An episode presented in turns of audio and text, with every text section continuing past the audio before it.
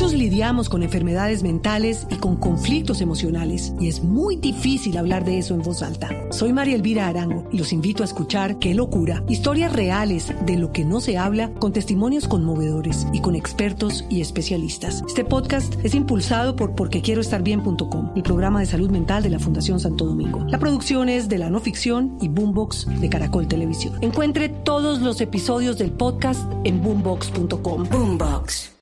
Los personajes, las historias, las anécdotas, las confesiones, las noticias, todos los temas puestos sobre la mesa. Aquí comienza Mesa Blue. Presenta Vanessa de la Torre en Blue Radio y bluradio.com. La nueva alternativa.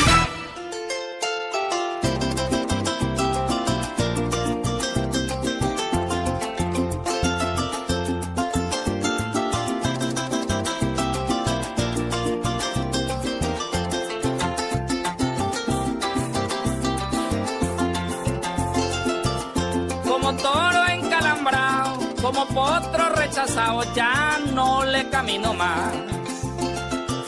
Pueda que sea la más bella, pero hasta hoy voy tras su huella porque el amor que me da, comparado con el mío, no es un amor de verdad. Como toro encalambrado, como potro rechazado, ya no le camino más. Ya no le camino más, canta Walter Silva. Esto es un pasaje, pero también hay joropo, perique, poema, pajarillo, zumba que zumba. Toda esa música que nos lleva a los llanos orientales de Colombia, esa llanura maravillosa que compartimos con Venezuela y que está tan metida en el corazón de lo que es nuestro país. Walter es mi invitado de hoy, así que prepárense porque vamos a tener una tarde de pura música llanera y de historias maravillosas, de atardeceres memorables. Soy Vanessa de la Torre, esto es Mesa Blue, bienvenidos.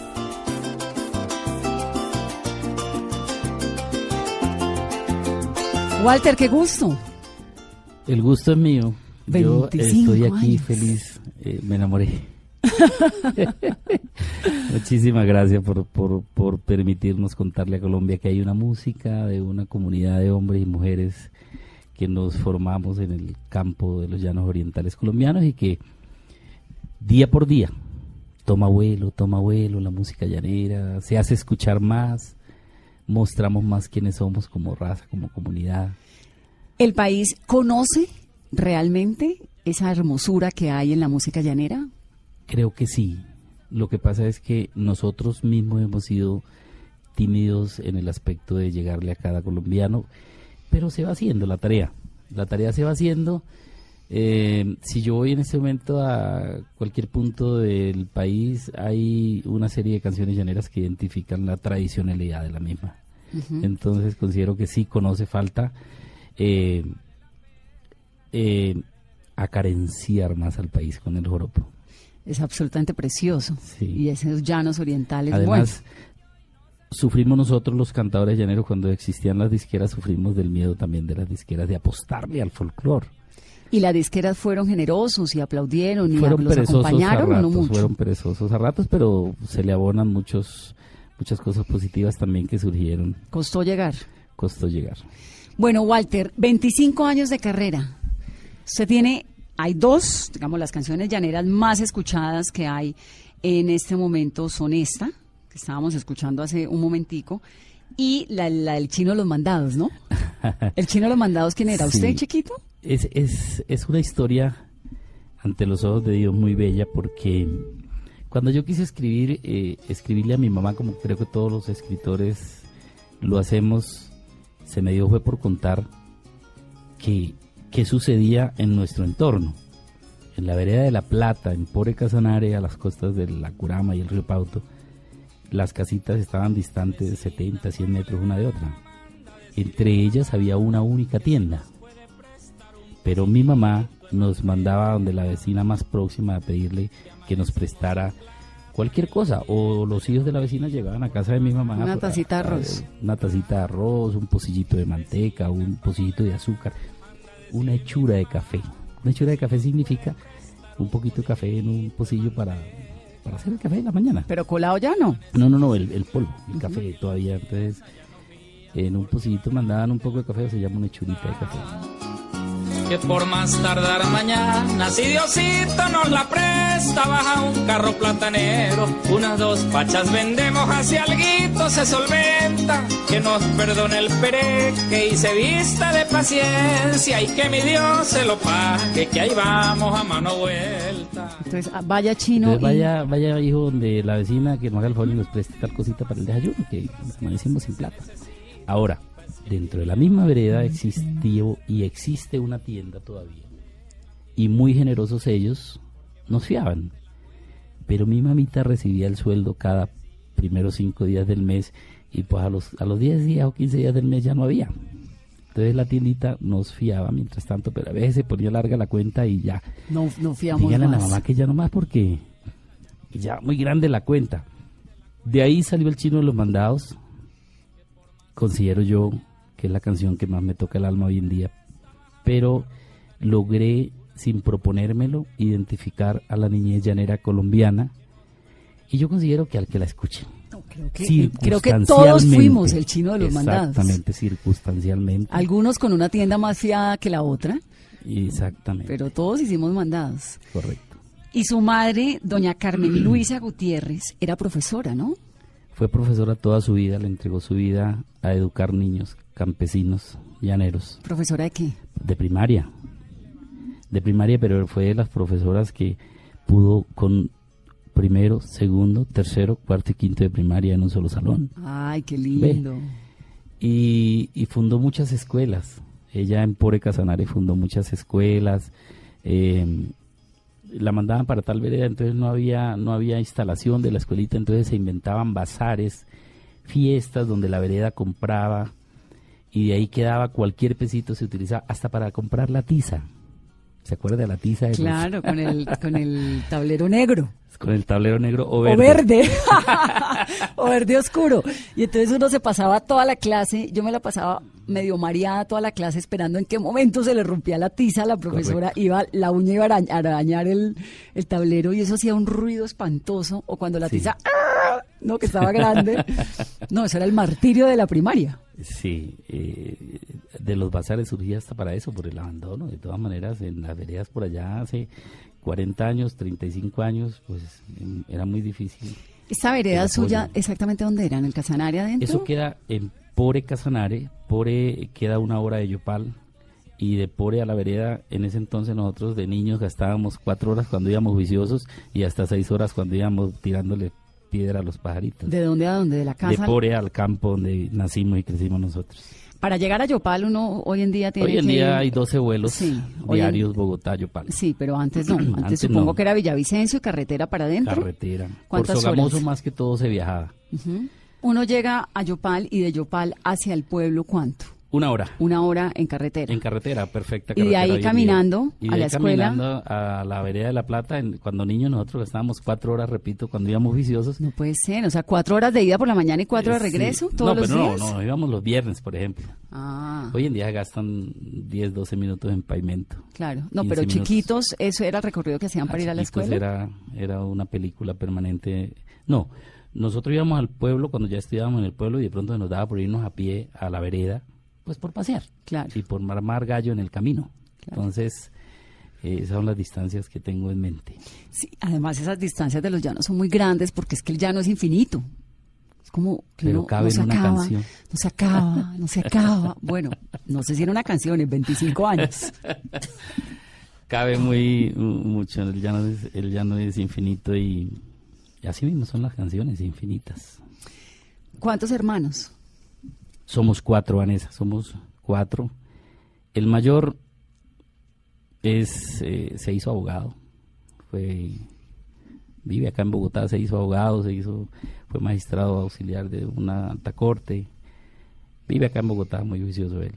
El que le sigue es la persona que, que hoy en día se convirtió en mi, en mi compañero, en mi amigo y él sigue vive en el llano todavía. Mi hermana es licenciada en deporte, siguió los pasos de mi mamá y el cantante fui yo. Pero llegaron lejos todos. Sus tres Claro. machos y una Habla, hembra. eso habla muy bien de las oportunidades en el llano, ¿no? Más que en el llano, en, en, en, en- en el llanero que siente que se puede hacer algo por la misma tierra. En la fortaleza.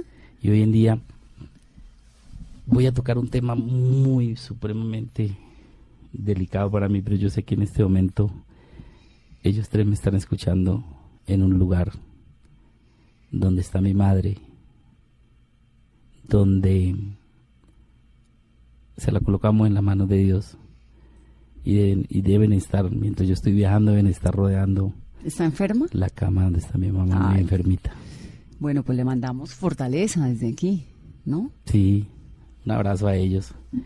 Y bueno, ya hemos hablado mucho entre ellos y yo. ¿Cómo era su familia, Walter? Una familia linda, una madre trabajadora, un padre, eh, los chinos estudiando. Tuvimos una madre santa, tenemos una madre que fue santa. De, de esas mujeres campesinas que conocieron un hombre y se envejecieron al lado de ese hombre. Eh, a veces el hombre se fue, ella lo esperó, crió con todas las necesidades posibles a sus hijos, pero nunca los acostó sin cena, dice el chino de los mandados. Claro. nunca me acosté sin cena, tú decías que en tripa llena vive el corazón contento. Ella fue mi madre. Y ahorita que está enferma, eh, a uno le parte el alma ver que viene a visitarla una personita que, que mi mamá en algún momento de niña le dio un beso y un abrazo y se quisieron toda la vida. O llena el alma, por ejemplo, cuando yo voy al campo o, veo que llega a visitarla el señor tal, eh, de la edad tal, que dice, profe, ¿usted se acuerda cuando me dio chaparro? ¿Cuántos años tiene? 75. Ah, pero no está tan vieja, ¿se enfermó? Sí, se enfermó ella, se enfermó totalmente. Eh, pero cuento a que conozco gente de mucha edad que aprendió a leer con mi mamá, es decir, aprendieron a leer adultos. Muchas generaciones. Muchas generaciones. Muchas generaciones doña Carmen Luisa Gutiérrez, la madre, la inspiradora de esta canción. Para cantarle a mi madre, yo no utilizo más letras que las que se necesitan, para escribirle a la humildad que mi madre representa, su amor y su sacrificio, su lucha, su fortaleza, virtudes para el levante de tres machos y una hembra. Walter, ¿cómo es la conexión que hay en los llanos entre Colombia y Venezuela? ¿Se distingue la frontera cuando ustedes estaban chiquitos o eso era lo mismo y es como una cultura y una música que va y viene de allá para acá y de acá para allá? Es una cosa impresionantemente similar. Es, el mismo llano, ¿no? exactamente, porque la geografía, la topografía es, es la misma. El Casanare Bajo con el Apure Bajo son igualitos. Los mismos rebalses, los mismos esteros, los mismos ganados, garzas, eh, todo. La música llanera el primer cantante que yo recuerdo haber oído fue Reinaldo Armas, o Tirso Delgado de Colombia, que ya falleció Tirso Delgado. Mi papá escuchaba música llanera en la radio y donde nos criamos solo entraban dos señales de radio, o tres. La voz del Táchira en Venezuela, la voz del llano de Villavicencio y la voz del Sinaruco de Arauca. Pero mi papá era tan arraigado a su a sus costumbres que cuando el radio dejaba de poner música llanera le sacaba las pilas para que no se gastaran. y las guardaba. Para que duraran. Y entonces cuando no entraba la, eh, cuando no entraba la señal de radio, eh, eh, cogía una esponja y la la, la desembolataba, la desenredaba. La, y ese, y ese hilito de esponja iba del radio afuera, por una hebra de alambre o para un árbol. ¿Y, era, la antena? era la antena. Ay, qué lindo. y solo escuchaba música negra, entonces... O sea, usted nunca, chiquito, yo, salsa, son cubano, Darío Gómez, nada de eso. Puro llano. Puro llano, de esas tres emisoras. Mis tíos maternos son guitarreros empíricos. Yo le digo guitarrero, yo le digo guitarrista y quizás me ponen bravo yo porque no, yo soy guitarrero. Guitarrero y usted cantor. Y entonces eh, me formé rodeado de esa, de esa música llanera entre Venezuela y Colombia y, y hay esa conexión. Una vez yo puse un Twitter que me generó problemas porque ya cuando ya me salía a Bogotá ya supe que fue Twitter, entonces pues, cuando Maduro cerró la frontera y podrá cerrar las fronteras, pero el joropo pasa en el viento. Claro, que es cierto. Hay una cultura que es imposible dividirla.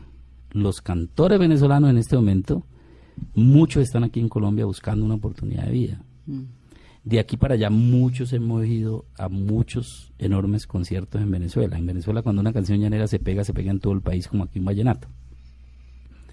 Entonces yo he recorrido Venezuela. Toda, siempre. Eh, hay, hay ese vínculo hay ese vínculo. Claro, si yo pongo eso, es eh, las dos las dos nacionalidades de Joropo, eh, pesa más la de Venezuela, es decir, hay más más de aquí para allá que de allá para acá. Okay. O sea, los cantores venezolanos cantan más en Colombia que los colombianos en Venezuela. Y bueno, también tiene algo que ver, supongo que eso también tiene algo que ver con la situación actual, pero cuando, cuando la bonanza petrolera de los 90 y de los 80 en Venezuela los cantores llaneros colombianos iban a Venezuela? No, a eso me refiero. Siempre a, ellos acá. Eh, ellos más acá que nosotros allá. Y pues no falta como en todo algún cantante venezolano que sea más regionalista y que entonces que eh, ellos llaman en Venezuela con toda su razón que el joropo se llama ya música venezolana. Claro. Ahora, y hay gente que lo, lo, lo, lo, carea uno, que usted porque canta joropo y usted es colombiano. Me han dicho a mí en Venezuela. ¿Ah, sí? Entonces le digo, no, hermano, lo que pasa es que es un mismo llano y y ya. La misma llanura. Claro. Ahora, usted entonces tenía estos tres tíos maternos que eran guitarreros. Sí. ¿Cómo eran las celebraciones en su casa? Supongo que esto era una música, una constante en la música, o de dónde sale usted cantante? Yo escribí un artículo que se llama Cantar para adentro. Es que usted tuvo sus pinitos periodistas. Sí, sí. También. Ve que soy un periodista eh, sin, sin estrenarse. Escribí un artículo que se llama Cantar para adentro, precisamente narrando y le respondo su pregunta. La primera vez que yo recuerdo haber interpretado una canción llanera fue con las guitarras de mi tío Félix y mi tío José. ¿Y está chiquito? Pues chiquito, no crecí mucho. Todavía. pues, ¿de cuántos años? Hace muchísimos años, Vanessa. Pero estaba, que ¿Cinco, eh, seis, diez? Diez años por diez años. Mi tío Decio Gutiérrez en Curimina, todos los años 31 de diciembre, 11 y 40 de la noche, había una mesa vestida con hojas de plátano y salían a la mesa toda clase de comida llanera para que la gente a las 12 en punto comiera. Qué lindo. Pero antes de esas 12, desde las 6 de la tarde estaban mis tíos tocando. Y era tan bonito que tocaban sus guitarras y cuando se cansaban y salían por ahí para el patio a descansar un ratico y ponían música de cassette, la gente no bailaba. ¿Los escuchaban? No, descansaban también. Porque les gustaba bailar con música de cuerda. Entonces, ah, por allí yo eché mi primera canción al aire. Se llama Adiós, adiós, de un cantante que yo quiero mucho en la vida. Ya, ya murió, se llama Alfonso Niño. Se, se llama porque su música sigue. Pero estoy traicionando a mi hermana Toya. Porque resulta que antes de las guitarras, en la vereda hacían unos centros literarios en la escuela y yo era muy zafrico, muy salido, dicen en Venezuela, muy zafrico, decimos nosotros, muy inquieto. Entonces, pero Necio. Que, que va a ser barrigón, aunque lo fajen chiquito. ya me gustaba cantar. Y yo sufría de, de, de, de, de, granitos en la cara, de chichones, de pruritos en la cara. chichones, les digo Nacido. Y llegó el día del centro literario y yo tenía un chichón que me tapaba el ojo izquierdo. Pero yo creo que de ahí nació mi responsabilidad, porque yo salí, salí, canté mi canción. Con mi grano en la cara. Con mi grano en la cara. Al día de hoy mi hermana Toya todavía me jode la vida por eso. todavía se burla eso. ¿Y la hermana Toya cantaba no? No, no, no, no, ella es licenciada en deportes, ella no. Es la deportista. Bueno, pero ¿de dónde sale usted cantante? De ahí. O sea, los, los, los tíos, obviamente, el entorno. pero los tíos tocaban y cantaban también. y cantaban. Y, tocan. ¿Pero de hobby o profesional? De hobby de hobby. ellos son campesinos y uno de ellos cuida una finquita que yo tengo en Casanare, otro está por ahí cerca. Eh, no, lo hacíamos por naturaleza. Entonces, ese entorno nos formó cantantes. Yo creo que la mayoría de los cantores llaneros Ahora, Walter, del campo. Digamos, yo soy del Pacífico, yo soy caleña y en Cali uno realmente respira música todo el tiempo. En el Pacífico todo el tiempo está uno oyendo la marimba, la cantadora, es decir, hay música, ¿no? Los cubanos todo el tiempo tienen este son encima. En todo lado. ¿En los llanos es igual? en esos llanos profundos de donde usted viene, la gente, o sea, es un ambiente musical constantemente. Las cantinas de los pueblos, cuando se pega una canción, eso suena casi al tiempo en todas las cantinas. Hace 30 años, escuchar a una persona cantante de música llanera que se llama Juan Farfán, vive aún, canta de lo bello todavía, era una cosa casi religiosa. O sea, el campesino que nació hace 35 años y no lo arrullaron con Juan Farfán, no nació en el llano. Era casi religioso. Y hoy en día yo comparto escenario con ese señor. Y que día llegué a Pobre Casanare a uno, a un, a unos toros coleados, una cosa, y él se subió a cantar. Y dice el cartista llanero que quiera salir adelante tiene que hacer lo que hizo Walter Silva. Yo todavía estoy fachoso. fachoso me imagino que es creído. Creído, claro. Semejante piropo. Pero viene de la persona que claro. Eh, en la infancia uno se, o sea, no había más. Y el Cholo Valderrama también. El Cholo Valderrama lo conocí mucho después. Mucho después. También ha cantado con él, ¿no? Yo creo que de mi ejercicio ya en los escenarios, la persona con quien más compartí es el Cholo, o comparto, porque nos conocimos mucho después. Espéreme, vamos a hacer una pausa corta para comerciales. Sí. Regresamos y al volver usted me va a contar la nominación al Grammy Latino en el 2008, la repetida del Grammy Latino en el 2009, el, el botalón de oro del 90 que fue cuando cantó el pentagrama llanero, que eso fue lo que lo catapultó, y por supuesto su historia con el Cholo Valderrama. Esto es Mesa Blue, él es el gran Walter Silva. Estamos llaneros, volvemos. Me gusta este joropito, voy a comprar el CD, llanerita de mi vida, para regalártelo a ti. Esas canciones claritas, sencillitas son para mí, una imagen claritica del campo donde nací. Sirve para recordarte el día que te conocí. Yo no hallaba cómo hablarte hasta que me resolví. Me acerqué y al saludarte inmediato comprendí que te enamora el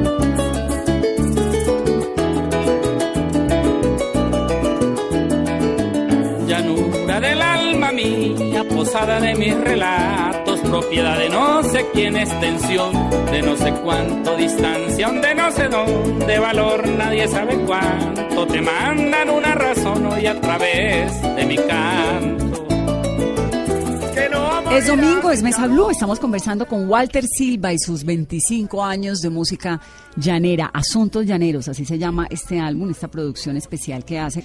De bueno, cuarto de siglo de música. Qué cosa tan linda, ¿no? Con la celebración más que todo. Con la celebración. Walter, usted se gana el botalón de oro en 1990. Esa es otra historia para reír. Estaba muy chiquito. Resulta que los bachilleres que se graduaban ese año se les dio por hacer un, un, festival de música llanera. Vuelvo y dijo, el que va a ser barrigón aunque lo en chiquito.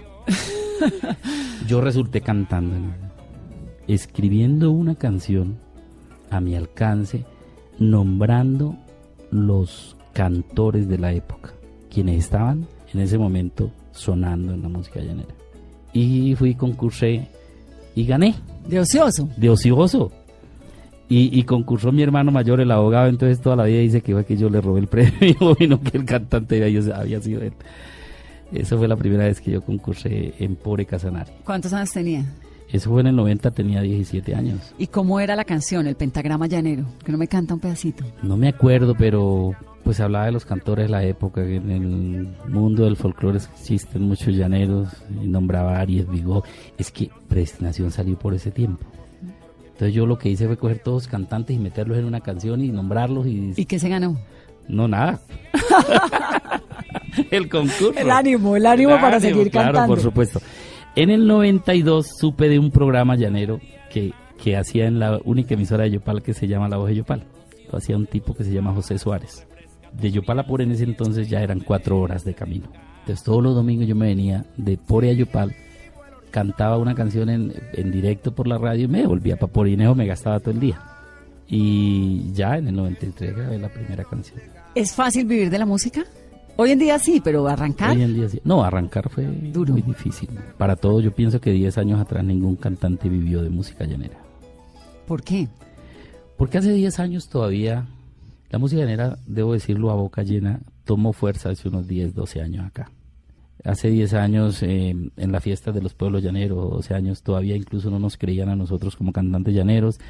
Ya si cantábamos, nos tocaba esperar al otro día que el tesorero de la Junta se levantara de la borrachera para que nos pagara, o que el alcalde diera la orden, o que el presidente de la Junta también se parara de la borrachera. Era una cosa de folclore. Empezamos a organizarnos como cantantes, como, como responsabilidad de la música llanera cuando empezamos a ver que la fiesta las empezaron a transformar y que se empezó a difundir la música llanera y que la juventud colombiana llanera se hizo nuestro mayor público, que, que cuando yo empecé a ver que una canción mía me paraba en escenario y pongo el micrófono y todo el mundo la canta de arriba abajo, entonces dije, aquí hay algo. Sí. Walter, en el 2008 lo nominaron a un Grammy Latino. ¿Cómo fue eso? Eso fue un chiste porque, porque hay un payanés, se llama Gerardo Pacel, que, que yo lo conocí, es un editor de música y lo conocí y me animaron para que le firmara la edición de mis canciones a él. Para de contar. O sea, hasta ahí. De pronto aparece que él inscribe su catálogo de música a los Grammy Latinos en el 2008. Yo no me enteré. A mí me llegó, cuando en ese entonces los Grammy Latinos votaban en físico, entonces me llegó un paquete gruesote, y había unas cosas en inglés y otras en portugués, y esta vaina que yo voté eso. yo no supe que era eso. Después como, como, pues yo era el más, como el más joven de la gallada, me regañaron que porque yo había votado los votos, etcétera, etcétera, etcétera. Inscribió los productos, entre ellos el disco, un disco que habían hecho de recopilación mía que se llamó Nuevo Joropo Colombiano. Inscribió a la Filarmónica de Bogotá, inscribió al Cholo Valderrama, inscribió a otra gente. Y yo estaba en Yopal en una, en una entrevista en la emisora de la Policía Nacional. Y de pronto me llama la secretaria, pero ella no hablaba de la emoción, me decía que los que los asignaron, toda palabra menos que lo nominaron, o sea, que los eligieron, que los seleccionaron, que y pero ¿qué es? ¿De qué? ¿De qué? Entonces me colgó y volvió y marcó que los nominaron a los Grammy Latinos y a usted y al Cholo Valderrama. Y pues hacía cinco minutos me habían preguntado. Casi me desmayo. No, a mí me cogió un ataque de risa. Pero es que usted es así. Y, resulta que usted es simpático. El viejo Cholo Valderrama estaba en Yopal. Ambos estábamos en Yopal. De hecho, quiero contarle que ese señor, eh, como se convirtió, compartimos tantos escenarios, mm, creo que hay una bonita amistad. Eh, eh, mi finca, que es, es, es, una orejita de la finca de él, que me vendió. Tuvo un vínculo bacano. De Cercano. Y nos hemos pegado la borrachera del siglo. Pues porque pues, era una locura, Vanessa, sinceramente pensar que la música llanera estaría allí era... No, hace 10 años, por Dios. No, y, un Grammy. No, y pues, pues, a nadie le pasaba por la cabeza. Ya él llamó, me llamó, confirmamos con, el, con, con Gerardo Paz y nos nominaron. Y compramos Liqui y nos fuimos para Houston a la ceremonia cuando nos entregaron las credenciales para entrar al, al, al, tapete verde, nos dijeron que ahí está la limusina, que si pagan el servicio, entonces yo veía que la entrada era una cuadra. ¿Qué voy a pagar limusina? Y yo que voy a pagar limusina, necesitamos una cuadra. Pero yo no sabía que la cosa era para el, llegar en el carrito y bajarse uno para la foto y esas cosas. Y que además a pie no podíamos llegar directamente y nos tocó caminar como 10 cuadras. Dar toda la vuelta. Dar toda la vuelta teníamos ahí el escenario a 100 metros, pero nos tocó caminar muchísimo. Pasaron muchas cosas bonitas. Ahí me atrevo a decir, y ojalá no mienta yo ni ofenda, dice, dicen un refrán, ya no, mis palabras no lo ofendan. Pero creo que ahí empezó a cambiar la música de Nera comercialmente. Claro, empezó a sonar a un nivel distinto. Ustedes, los medios de comunicación, han sido muy generosos con nosotros. No, ustedes son muy talentosos, es han al sido muy generosos y hemos encontrado, es que yo no me la creo que yo todavía esté acá, y viéndola a usted a la cara y, hablando con usted de música llanera. Esas son las cosas hermosas que da la música llanera. O sea, que es que la música llanera es muy linda. Nosotros eh, tratamos, yo trato un montón en el programa, en Blue Radio todas las mañanas, tengo un programa a las 11 de la mañana. Bueno, usted no sabe la cantidad de música llanera que pongo. Qué dicha, voy a escucharla más En esos días subimos a un muchacho de los llanos maravilloso que tocaba eh, canciones, Sola en Rosillo, que tocaba canciones como El- de Maluma, no el sé. de- sobrino de mi primer arpista, Ah, no me que diga. se llama también Solain Claro. Rosillo, de Yopal. Solain era- es un personaje muy importante Sí. dentro de la música llanera. Correcto. Bueno, su sobrino vino. Qué talento el que Sí, tiene. Qué hermosura de. con arpa. Con arpa, exactamente. Qué hermosura de arpa. Entonces, la verdad es que, bueno, en medio de todo este boom musical que tiene Colombia, que es un país tan rico en su folclore, en su música, en, en- en sus ancestros, pues descubrir cada vez un artista nuevo es maravilloso y tener el placer de tener a un personaje como usted aquí con sus asuntos llaneros. Le cuento, Es un lujo, Asuntos Walter. Llaneros son 11 canciones nuevas que hemos hecho con todo el cuidado del mundo. Siempre tuve un pensamiento que la música llanera también se puede grabar donde se graba toda la música que si uno se puede imaginar. ¿Por qué no rodear a la música llanera de los mejores estudios del país? De la mejor voluntad para presentar un disco bonito. Bueno, eh, de, es de eso se trata Asuntos Llaneros. Un, un sueño hecho realidad. 25 años después es una celebración personal. Merecida, No sé qué tanto, pero sí me tiene muy contento. completamente merecida. derramar por ti. Una lavato alcusiana cuando pasé por Maní, pa' ver ahogarse el recuerdo del gran amor que te di. Y luego en el 2009 vuelven y los nominan al Grammy Latino. Sucedió que en el 2008 pues yo me puse muy triste, pero feliz al mismo tiempo porque el Cholo... eh, Entonces nosotros hacíamos cuentas que, que si nos ganábamos esa vaina, cogíamos ese gramófono y lo partíamos por la mitad. Ese viejo Cholo todavía me debe la mitad de mi. Se lo ganó el Cholo. Se lo ganó el Cholo. Y la Filarmónica de Bogotá. Entonces Gerardo Pase trajo dos como productor. Y se emborracharon allá. Y yo no quise tomar esa noche en Houston. Y yo estoy muy lejos, porque aquí me pego una borrachera, el guayabo me da muy duro. Entonces, en medio de sus tragos dijo, y el otro año volvemos. Y yo ya había grabado Ya no le camino más, que creo que es la canción que a mí me puso a nuestro alcance ser alguien conocido en la música llanera. Ya no le camino más. Eh, efectivamente, también yo muy desentendido de la cosa, yo no nunca pensé en eso. Cuando me llamaron, mañana salen los nominados, esté pendiente en tal página web, tal, tal. Y me nominaron y me volvió a dar el ataque de risa. y ya me fui solo. Me Se fui para solo para. Las Vegas. Y ese se lo ganó Mercedes Sosa. Me ganó Mercedes Sosa. Uno de mis sueños, fíjese cómo es la vida, ¿no? Uno de mis sueños fue la fotico con Mercedes Sosa, porque todos los que estuvimos en la universidad escuchábamos a Mercedes Pues Sosa. que, que Mercedes Sosa le a uno un Grammy. Bueno, ¿no? Pues lo que, es lo que toca, ¿o no? Sí, claro, el mejor- fue el mejor premio. Habría sido uno muy atrevido si le gana Mercedes Sosa, pues ya, ¿no? Correcto. Entonces yo, bueno, yo fui a cumplir, volví, me mandé a hacer otro liqui y compré otro sombrero y me fui. El, el, el tres días antes de la ceremonia yo no iba a ir. Y el mismo amigo me dijo, no, pero ¿cómo no va a ir usted? Si Eso es es una cosa única en la vida. Total que compré el pasaje más caro posible, porque ya no había más. Claro. Me tocó que... Y me fui a la ceremonia. Claro, como Y con el inglés que aprendí en bachillerato, llegué al aeropuerto de Las Vegas, le conté al taxista que iba nominado a los Grammy y llegué al hotel a buscar al gerente de la disquera. Y Mercedes le dieron el Grammy póstumo. No, ella ganó, ganó con un álbum que había, es que era muy difícil. Claro, pero ya había muerto. digo. Ya había muerto, claro. El álbum que me ganó a mí fue un álbum que hizo Mercedes Sosa en colaboración con Shakira, con muchísima gente del mundo. Claro. Entonces, eh, esa, esa fue... Y bueno, era una grande. Ahora, explíqueme una cosa sobre el Licky Licky, Walter. Cuando Gabriel García Márquez fue a recibir el Premio Nobel de Literatura Sí. en Oslo, se puso un Licky Licky. Y le decían, es que eso es venezolano. Un montón de críticos, obviamente otros que no, que es colombiano, bueno, no importa. Pero- ¿Es de los dos? Pues le acabo de decir que ahí eso no falta Lo el mismo. venezolano que se que diga que nosotros porque cantamos joropo van a decir que por qué nos ponemos liquiliqui. No, el liquiliqui eh, Es como el es la de vestimenta de etiqueta de un llanero. Llanero. Yo no creo en personajes que hoy en día se vistan eh, de otra forma a, eh, autoproclamándose la imagen de un llanero. Yo tengo por concepción total que el Liqui Liqui es la, el traje de gala del llanero. Es decir, usted no se pone un saco y una corbata. No, no, no, me refiero, es que no quisiera tocar el tema, pero por ejemplo yo he visto... ¿No? Para que me lo explique. Digamos, No, yo corbata me pongo, no me sé el nudo y les confieso. Cuando me voy a poner corbata aquí busco un hermano dos días antes y le hago el nudo y me lo llevo que no se me desbarate.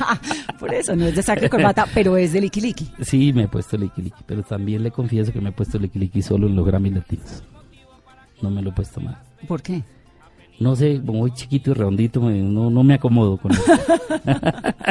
Pero el tema del liqui liqui es que es Es el la traje. etiqueta, la- el traje de gala, el traje de ceremonia, el traje solemne de un llanero, llanero es el liqui liqui. ¿Y el de las mujeres? Debe ser, pero fíjese que para la mujer también hay liqui liqui, solo que en falda. Claro. Pues yo he visto muchas cantantes llaneras vestidas de ceremonia con unos liqui liqui y se ven, se ven preciosas. Precioso. El Sí, liqui claro.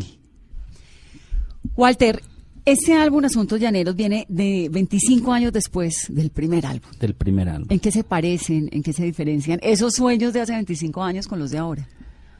Yo creo que profundamente en mi personalidad se parecen el mismo sueño, porque cada disco que yo hago le pongo allí todo el cuidado posible, pero son muy distantes en su realización. Cuando yo grabé el primer disco, eh, Solaín Rosillo, el arpista, eh, grabamos aquí en Bogotá. Solaín Rosillo había estado en una fiesta de Sogamoso la noche anterior, se me emborrachó y llegó aquí a grabar a las 5 de la tarde sin arpa. Entonces a buscar una arpa prestada en Bogotá. Nos metimos a grabar a las 5 de la tarde o 7 de la noche y salimos a las 4 de la mañana con disco grabado, Wow. la voz y todo. Entonces fue una locura, yo no sé cómo...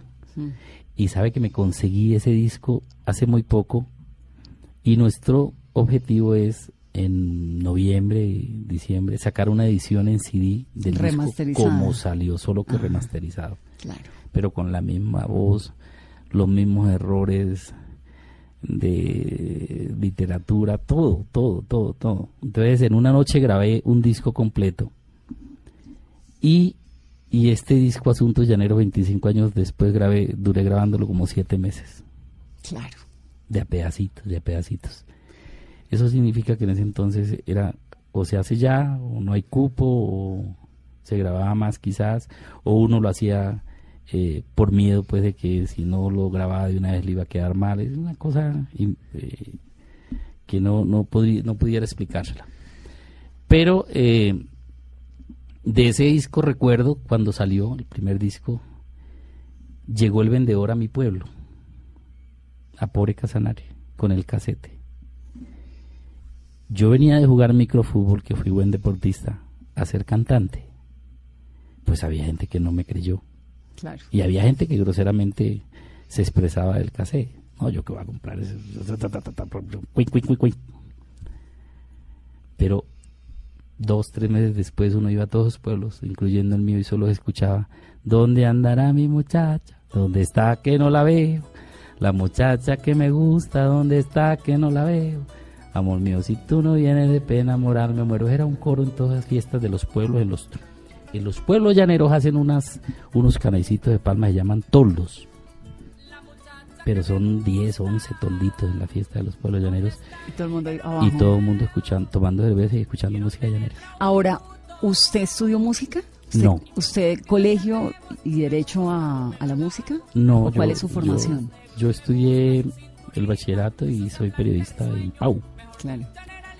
Y yo vine a tomar unas clasecitas de joropo hace muy poco, hace unos cuatro años, cuando empecé a sentir que algo malo estaba sucediendo con mi voz, cuando tenía que cantar viernes, sábado, domingo, o jueves, viernes, sábado y domingo, y al sábado ya iba sin voz porque estaba haciendo algo mal. Entonces yo sufría mentalmente, mentalmente, de una cosa que los cantantes llamábamos ronquera.